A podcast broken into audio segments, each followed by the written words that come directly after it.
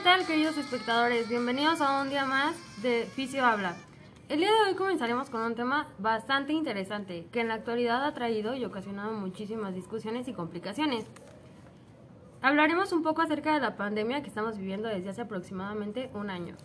Se dice que esta enfermedad eh, se originó por un brote en un mercado de pescados y mariscos, pero ¿sabes en qué ciudad fue? Claro, ahora sabemos que comenzó en la ciudad de Wuhan, China, de acuerdo con información emitida por autoridades. Pero yo te tengo una pregunta. Bueno, a todos. ¿Algunos de ustedes saben en realidad lo que es el coronavirus, el SARS-CoV-2? Claro que sí, yo te la puedo contestar y es una extensa familia la cual puede causar enfermedades, tanto en humanos como en animales. Y así se puede representar como causas de infecciones respiratorias, como puede ser desde un resfriado común. También menciona la OMS que es una enfermedad infecciosa que es causada por el coronavirus, que estalló en diciembre del 2019 en Wuhan, China, y que pues hasta la actualidad estaba afectando a muchos países de todo el mundo. Bueno, ahora que ya sabemos un poco acerca del coronavirus, comencemos con el famosísimo tema los covidiotas, que muchos de nosotros hemos llegado a ser o hemos visto al menos uno en redes sociales, en las calles o incluso dentro de nuestras familias. Y bueno, dinos, ¿qué piensas tú, Jorge, acerca de los covidiotas? Pues pienso muchas cosas, pero a resumidas cuentas creo que son personas con una irresponsabilidad social muy grande y de cierta forma son egoístas. Mirla, ¿tú cómo definirías a un covidiota o qué piensas sobre ellos? Yo diría que un covidiota es aquella persona que no sigue las reglas que ha impuesto el gobierno para disminuir el contagio del COVID. Es alguien además que cree que incluso no se puede llegar a contagiar y si sabe que se contagió, aún así no toma las medidas necesarias. Tú, Alondra, ¿cómo creerías ¿Cómo piensas que llegaríamos a identificar a un covidiota? Creo que identificar un covidiota es una tarea relativamente fácil, ya que prácticamente todos hemos sido un covidiota y las características son grandísimas. Puede ser una persona que no usa el cubrebocas, que dice que esa enfermedad no existe, que critica a los demás por usar el cubrebocas, que dice que no se enfermar, los que no toman la sana distancia, los que critican al personal médico, los que hacen compras de pánico, que van a lugares muy concurridos, hacen reuniones masivas, o sea, hay características infinitas de una persona que puede ser un covidiota. También podrían ser esas personas que salen a las calles a pesar de que están positivos por COVID-19 o que están en sospecha de que tienen COVID-19. Las personas que difunden teorías conspirativas de cómo fue inventado el virus, que salió de un laboratorio, que si salió de un país extranjero, y que comparten noticias falsas sobre las vacunas que no creen en ellas e incluso se les llamaba así a las personas que a inicios de la pandemia hacían compras de pánico. Claro, entre todas estas características que ya mencionaron mis compañeros, podemos identificar a los covidiotas y ver que hay varios tipos de estos, incluso algunos que surgieron, como ya sabemos, por temporadas. ¿Cuál crees tú, Mirla, que podrían ser algunos de estos tipos? Bueno, yo leí en una revista digital de Estados Unidos llamada Salón que se mencionaban varios tipos de covidiotas, pero en especial me llamaron la atención dos. Uno de ellos se, se denominaban The Eye Rollers. Es por el mismo gesto de que tenemos cuando rodamos los ojos, es decir, que no le damos suficiente importancia al tema. E incluso se mencionaba que no solo era el tema del coronavirus, sino a temas de importancia social. Y los segundos se denominaban The Shoulder Shruggers, los cuales eran más bien personas que buscaban capitalizar eh, la situación y no empatizar. ¿Qué quiere decir esto? Que mencionaban que se podían sacrificar, por así decirlo, a las personas mayores para que los jóvenes estuvieran bien. Como ya se había mencionado también, están estos covidiotas que hicieron compras de pánico al inicio de la pandemia, que fue como pues muy desconcertante en lo personal saber que hicieron esta compra de pánico acabándose el papel higiénico en vez de comprar comida o como lo necesario, lo básico. Agua, ¿no? O sea, que es lo primordial. Entonces sí fue desconcertante ver cómo es que se acaban el papel higiénico. También em, podemos ver que hubo covidiotas que al final del 2020 fueron estos que hicieron sus compras navideñas, yendo a comprar adornos, regalos, o pedidos de comida para todo esto de las fiestas decembrinas. Entonces, pues es triste ver que estas personas no seguían los lineamientos, incluso culpaban a los que estaban a cargo de, del acceso a las tiendas de que buscaban la forma de hacerlos culpables de también esta situación. Claro, y como también podemos ver en los covidiotas de temporadas, pues podemos incluir a los que viajaron a las playas, que pues los podíamos notar en las redes sociales, en Instagram, en, en TikTok, en diferentes redes sociales en las cuales pues ellos estaban en contacto pues con muchas personas a su alrededor y al momento de regresar a sus casas pues empezaron a, a sentir pues los malestares, dolor de cabeza, dolor de garganta, entre otros. Y pues esto nos trae en sí a subir las cifras de contaminados, entonces pues creo que estas acciones por las personas pues nunca van a parar y entonces necesitamos hacer algo al respecto. Y es cierto todo lo que mencionan. Pienso que de tipos podríamos seguir hablando y hablando y nunca acabaríamos de mencionar a todos. Pero realmente estas personas tienen un comportamiento en común. Así que, Jorge, ¿qué podrías comentar acerca del comportamiento de estas personas al inicio de la pandemia hasta el día de hoy? Pues es una pregunta muy interesante, ya que cada una de las personas afrontó de manera diferente esta pandemia. Como dice el dicho, todos estamos en el mismo bar, pero en diferente barco. Y esto también aplica para los diferentes tipos de covidiotas.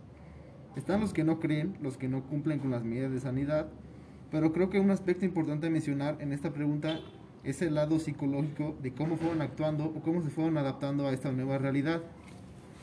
Así bien, se dice que las primeras respuestas emocionales de las personas incluyeron miedo, incertidumbre, incluso repudio. ¿Cómo crees que tú, Alondra, cómo afectó esta pandemia a la sociedad? ¿Qué nos podrías platicar? Creo que esta pandemia afectó muchísimo, pero en lo personal creo que es más como a nivel emocional y, y social y psicológico. Creo que un sentimiento muy presente fue el de miedo a contagiarse, a contagiar a tu familia, a los conocidos o simplemente el miedo de morir, ¿no?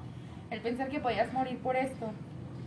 Creo que también este miedo, esta pandemia llevó no solo el sentimiento de miedo, tristeza, pánico, sino ira, eh, mucho enojo, frustración, depresión y cómo es que también se vieron aumentados los casos de suicidio este, en, muchas, en muchos países, ¿no? En todo el mundo.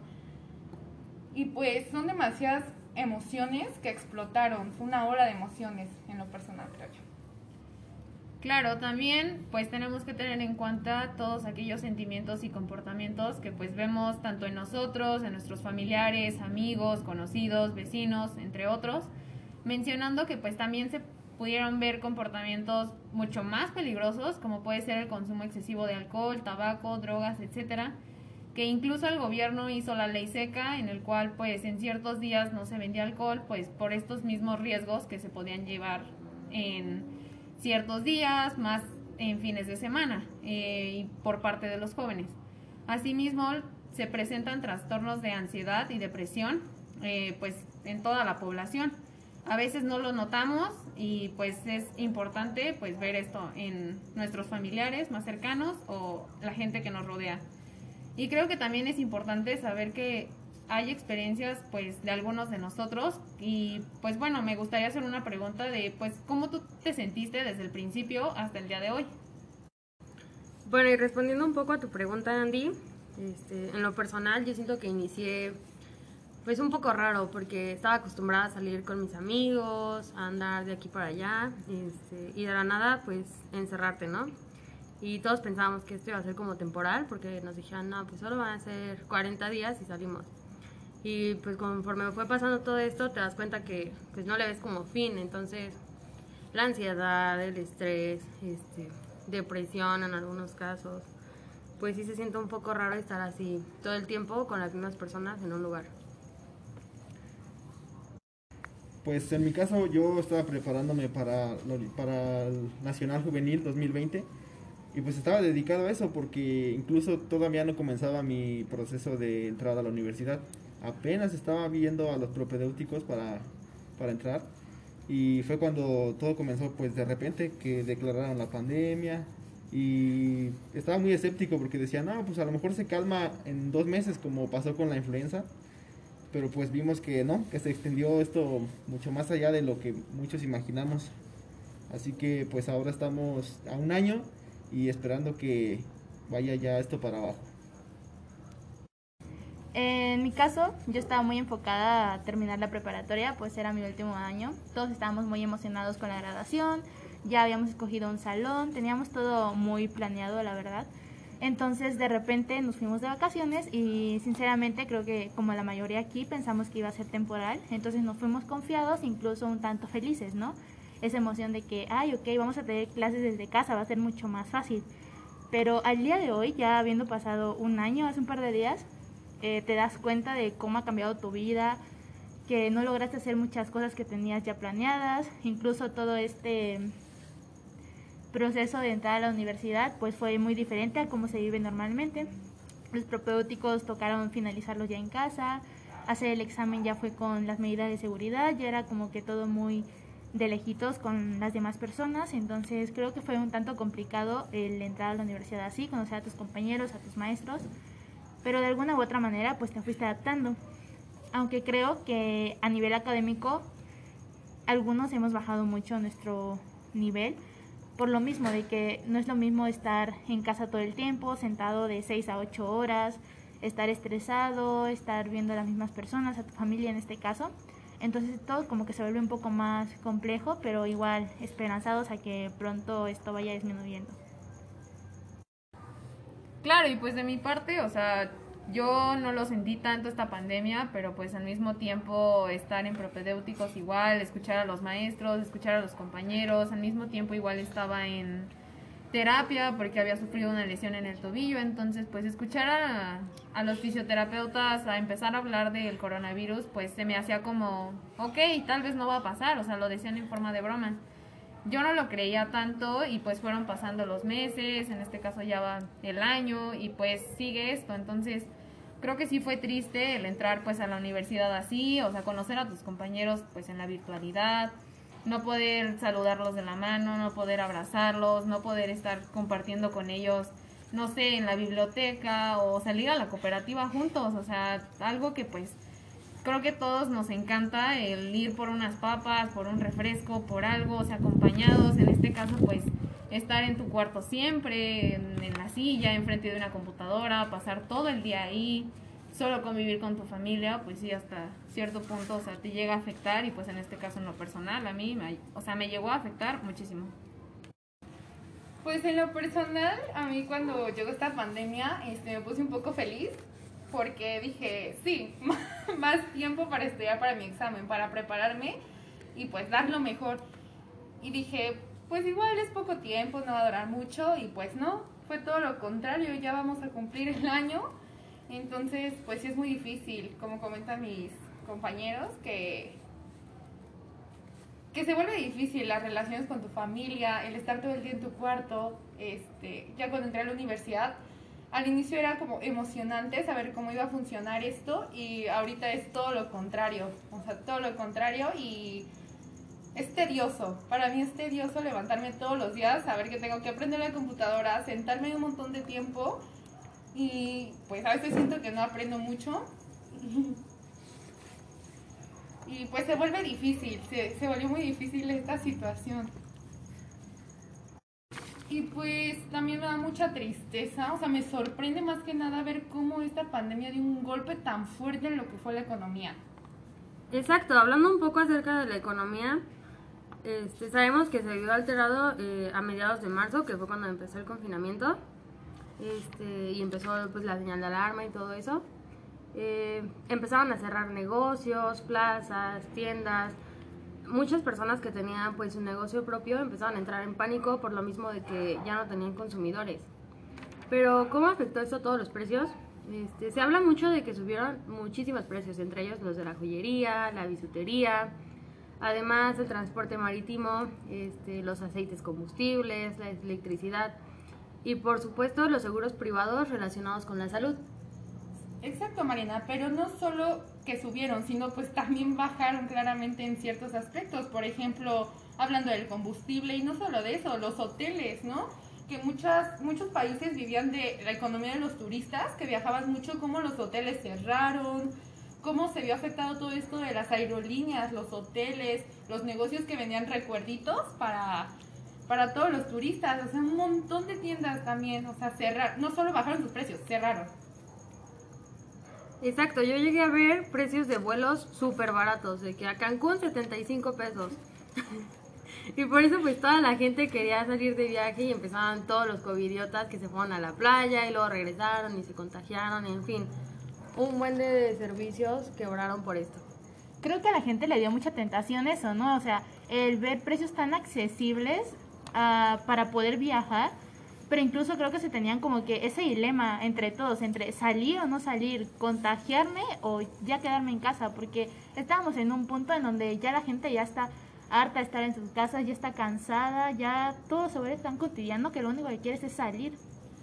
Incluso hablando de eso de salir o no salir, a mí me tocó escuchar el decir, pues al final todos nos vamos a morir, ¿no? Llegaron en esa fase de, pues me vale si me contagio o no, si me muero o no, al final todos nos morimos. Y pues creo que también es un poco inconsciente hacia las otras personas que sí se están cuidando. Sí, incluso cuando fue la escasez de la cerveza y que después subió, la gente subía el precio hasta cosas muy exageradas y después que de nuevo se, se hubo la ley seca y después de nuevo, entonces estaba un movedero en los precios de la cerveza que incluso cuando llegó un camión se fue más celebrado que cuando estaban los médicos trabajando arduamente con los pacientes de COVID. Exacto. Metiendo ahora el tema de los empleos también, ¿no? Cómo se vieron afectados estos. Realmente vimos que muchos negocios pequeños pues tuvieron que cerrar. Incluso se veía cuando hubo escasez de cerveza, porque hubo un momento en que la gente subía los precios pues de manera muy exagerada. De todos modos la gente compraba. Y después se venía que ya estaba permitida de nuevo, pero cuando la volvían a prohibir, el precio volvía a subir. Tan grave fue esto, o bueno, tan significativo fue esto, que al momento que un camión llegaba, le aplaudían, y esto estaba grabado, más que a un doctor o un médico atendiendo a pacientes de COVID.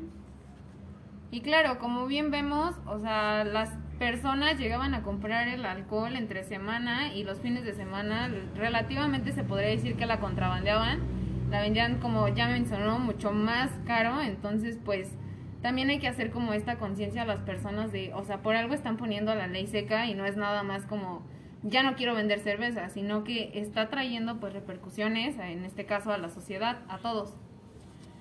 Y como mencionas, Andy, de que lo contrabandeaban, o sea, es impresionante también ver que lo compraban unos precios inimaginables.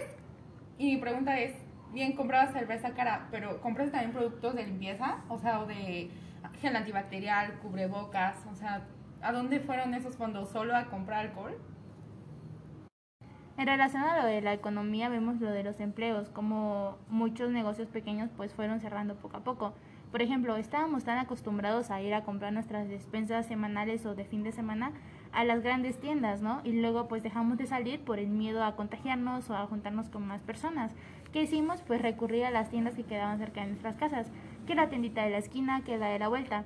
Entonces íbamos a esas tiendas y a veces no tenían los productos que necesitábamos o incluso se veían muy escaseadas de estos.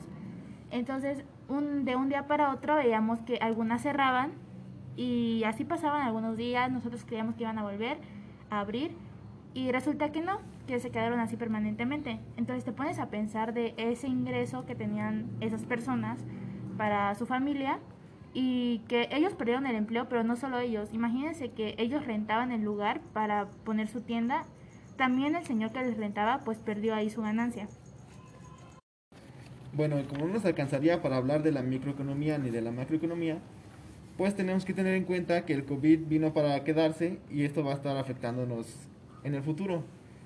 Como se afecta a la microeconomía, pues esto va en cadena afectando a la macroeconomía que afecta pues a todo el mundo. Eso lo podemos ver desde las aerolíneas comerciales, empresas grandes o multimillonarias que perdieron dinero a causa de que pues no hay ventas, no hay movimiento de dinero.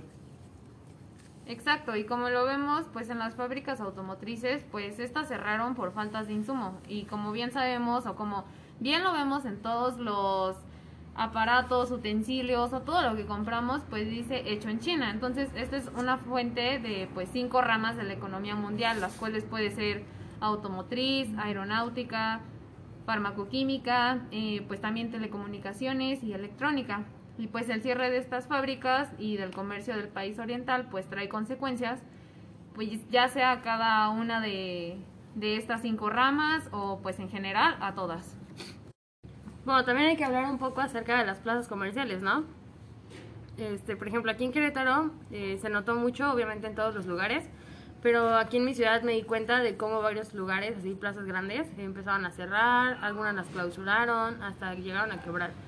Eh, me acuerdo perfectamente que en vísperas de Navidad, pues como ya habíamos dicho, todos los covidiotas que salieron a hacer las compras navideñas de pánico, pues hacían filas enormes para poder entrar a ese tipo de plazas. Eh, por ejemplo, lo noté en Puerta La Victoria, este, de hecho, la clausuraron creo que un fin de semana, por lo mismo, de que no cumplían con las medidas necesarias de salubridad, este, había demasiada gente ahí formada, entonces pues está un poco de locos esto de cómo las personas seguían yendo a comprar a pesar de que estamos en pandemia. Y claro, o sea, como bien menciona mi compañera, yo en una ocasión pues llegué a ir a Antea, no tanto por las compras navideñas, sino pues por una necesidad que era pues el comprar un teléfono, porque pues en este tiempo, o sea, en clases, universidad y todo, pues es muy necesario. Entonces pues el ir a la plaza y ver que no tenían un control en, en entrada ni salida, el ver que pues todos tocaban todo, entonces, o sea, uno se vuelve loco con ver tanta gente y pues estando en semáforo rojo es impresionante, pues la cantidad de gente que llegas a ver en las plazas, en todos lados. Entonces, como que sientes también ese miedo pues de contagiarte, de no sé, pues en este caso ser asintomático y llevarlo pues a tu casa, a contagiar a tus papás, que pues en este caso son los más afectados ahorita porque pues ya son mayores, o pues en ocasiones el llegar a ir a ver a tu abuelita algún domingo o sábado o entre semana cuando la vayas a ver y pues que en este caso se contagie y pues le llegue a pasar algo, pues sí te, te trae ese miedo a, a ti mismo. ¿Y saben dónde fue donde yo me di cuenta también que sucedía esto? En el cine. Por ejemplo, a mí me gustaba mucho ir eh, al menos una vez al mes, ¿no? Entonces, cuando empezó la pandemia, los cines cerraron completamente y la gente pues empezó a consumir más plataformas digitales. Cuando vimos que estas empezaron a tener como un boom, por así decirlo, empezaron a, a tener más clientes, la gente pues ya se sentía como en más confianza de estar en su casa viendo una película en vez de salir y exponerse. Pero luego reabrieron y fue aquí donde vieron que ya había un bajo consumo en cuanto a las personas, ¿no? ¿Y qué hicieron ellos? Empezaron a hacer varias promociones, a dejar los boletos muy baratos, a incluso rentar una sala de cine para cierto grupo de personas. Sí, yo también vi eso y aparte metieron a todos los servicios de comida que vendían en el cine a aplicaciones como Uber o Rappi, pues para mantenerse a flote y generar ingresos. Incluso algunos antros hicieron eso. Bueno, y cambiando ligeramente de tema, ¿por qué crees, Alondra, que el gobierno no proporciona suficiente material médico? ¿O por qué se enfocan más en buscar propaganda para sus campañas? Creo que es porque le están dando la importancia a lo que no deben. Por ejemplo, desde el inicio de la pandemia se vio un incremento significativo en la demanda de los servicios de salud, obviamente poniendo en riesgo a los doctores, a las enfermeras, este, saturando las clínicas, los hospitales y en ocasiones a las farmacias que contaban como con médicos. Y pues veo que realmente no estábamos nada preparados para una pandemia así. Exacto, y pues de hecho nosotros, o bueno, algunos de nosotros nos llegamos a dar cuenta en las redes sociales cómo el personal médico pues exigía esos insumos que pues no se les proporcionaban como cubrebocas, camillas, tanques de oxígeno, pues entre otras cosas, ¿no? Y asimismo pues una mayor seguridad y protección de ellos, que son los que están en la primera línea de contacto con los pacientes y pues esta falta de insumos pues los hizo enojar tanto a ellos como pues en este caso a los familiares de los pacientes que exigían que los recuperaran lo antes posible, que los salvaran y pues en este caso los que llegaban a fallecer eran pues los mismos el mismo personal médico y hasta intendentes o personal extra que apoyaba en los hospitales. Viendo que de pues desde otro punto de vista, pues el gobierno también da esos recursos que pues se utilizan en este caso para la salud y gastándolo pues dentro de la política. Exacto, incluso ya llegué a escuchar que el INE aprobó solicitar 7.226 millones de pesos para partidarios, considerando que hay más candidatos, ¿no? Y a diferentes puestos. El dinero del INE iba a estar destinado a diferentes causas como franquicias telegráficas, postales también, gastos de campañas y es donde yo me pregunto, ¿cuánto dinero es destinado a todos los recursos para ayudar en esta pandemia?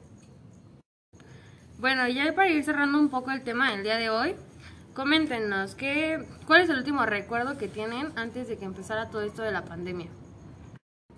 Bueno, yo quiero comentar, bueno, comentar una experiencia, pues que la verdad sí fue muy agradable, pues por lo regular cuando era pues Navidad, mi familia viajaba en este caso a Estados Unidos porque íbamos con mis tíos, entonces eh, de hecho hace dos años nos regalaron pues por regalo de Navidad un viaje a Disney, entonces pues estuvo muy padre esa experiencia, o sea, la cual pues todavía no empezaba esto de la pandemia, o sea, disfrutar con, en este caso mi familia, mis tíos, mis primos, pues salir a las tiendas, pues estar platicando con ellos, o sea, normal, es, o sea, fue una experiencia increíble que pues la verdad, o sea, me gustaría volver a repetir, que pues en este caso esto disminuya, se acabe, o sea, por completo, porque pues creo que todos extrañamos pues el viajar y pues en este caso salir de nuestras casas. Pues yo antes de la pandemia me la pasaba estudiando para mi examen de universidad y pues entrenando, más que nada era eso, salir a entrenar y prepararme y pues llegó la pandemia y los planes estuvieron totalmente arruinados. Bueno, de mi parte, como ya lo había dicho, este, pues me encantaba salir con mis amigos este, cada semana, las fiestas, los desayunos, hasta llegó un punto en el que extraño mi trabajo porque pues convivía con muchas personas y todo y de la nada pues dejar de ir y estar solo en tu casa pues siento que ya no volverá a ser igual.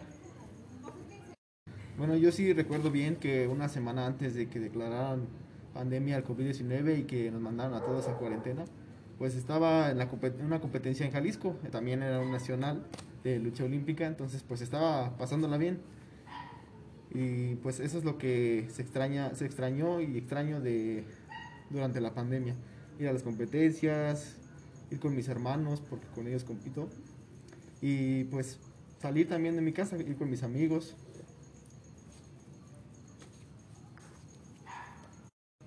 Yo recuerdo que lo último que viví pues fue en la preparatoria, ¿no? Estaba con mis amigos. Incluso tuvimos una tertulia en donde participamos todos, eh, cantamos, contamos chistes, historias, entonces fue como que una experiencia muy divertida y una semana después fue cuando entramos a pandemia, entonces yo me quedo como con ese recuerdo. Y bueno, esto sería todo por el día de hoy. Creo que fue un podcast muy interesante. Vimos muchísimos temas que son muy importantes hoy en día. Esperemos que les haya gustado. Y de nuestra parte, pues queremos dejarles unas preguntas. ¿Qué cambió su vida durante esta pandemia que ya definitivamente no volverá a ser igual? ¿Y aprendiste algo nuevo? Este, espero que les haya gustado y que nos vuelvan a escuchar. Hasta la próxima. Muchas gracias.